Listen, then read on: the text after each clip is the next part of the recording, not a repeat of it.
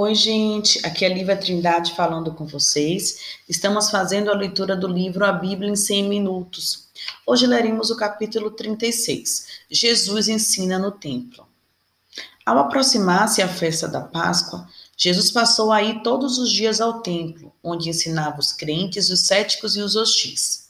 Certo dia, ele contou uma parábola sobre um homem que implantou uma vinha e arrendou alguns lavradores. Quando o dono da vinha enviou os servos para receber a sua parte da colheita, os lavradores os maltrataram, batendo em alguns e matando outros. Finalmente, o proprietário enviou o próprio filho na esperança de que ele, ao menos, fosse tratado com respeito. Os lavradores o reconheceram como o herdeiro e, desejando ficar com a vinha para eles próprios, mataram-no também. O que fará então o dono da vinha? Perguntou Jesus aos seus ouvintes. Virá e matará aqueles lavradores e dará vinha a outros. Os líderes judeus perceberam que a história apontava para eles. Eram eles os lavradores da parábola. Desejavam prender Jesus, mas tinham medo da reação da multidão. Assim, enviaram interrogadores na tentativa de o apanharem em alguma indiscrição.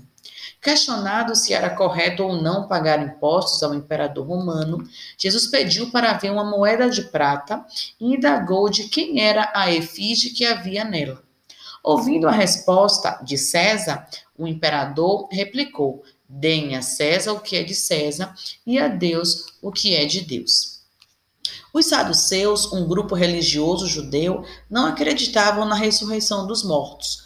Por isso, contaram a Jesus uma história sobre uma mulher que, a fim de cumprir as exigências da lei judaica, casara-se com sete irmãos. À medida que os esposos, os esposos iam falecendo, na vã esperança de gerar um herdeiro. Perguntaram então com qual deles ela seria casada quando os mortos ressuscitassem.